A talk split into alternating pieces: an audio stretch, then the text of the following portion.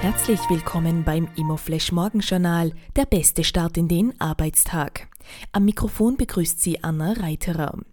Diese Ausgabe widmet Ihnen Turner Townsend, Ihr Partner für komplexe Projektsteuerungsprojekte in Österreich und Deutschland.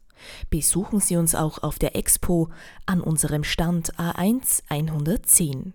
Heute ist Donnerstag, der 7. Oktober und das sind die Schlagzeilen.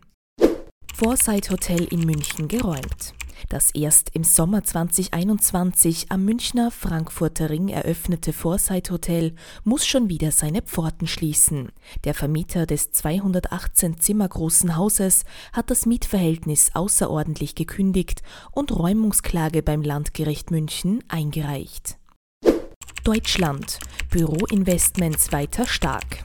Büroinvestments in Deutschland stehen weiter im Fokus der Investoren. Mit einem bundesweiten Transaktionsvolumen von fast 18 Milliarden Euro wurde das drittbeste Ergebnis der letzten zehn Jahre erzielt.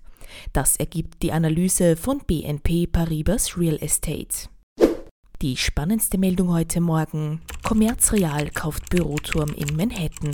Die Commerz Real hat das New Yorker Bürohochhaus 100 Pearl Street für ihren offenen Immobilienfonds House Invest erworben.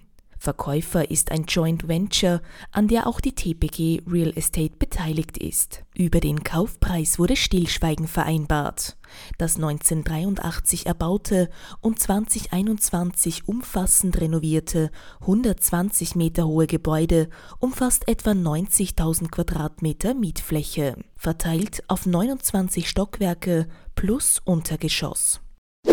Das waren die wichtigsten Informationen zum Tagesbeginn. Mehr dazu und was die Branche heute sonst noch bewegen wird, erfahren Sie wie gewohnt ab 14 Uhr auf www.imoflash.at.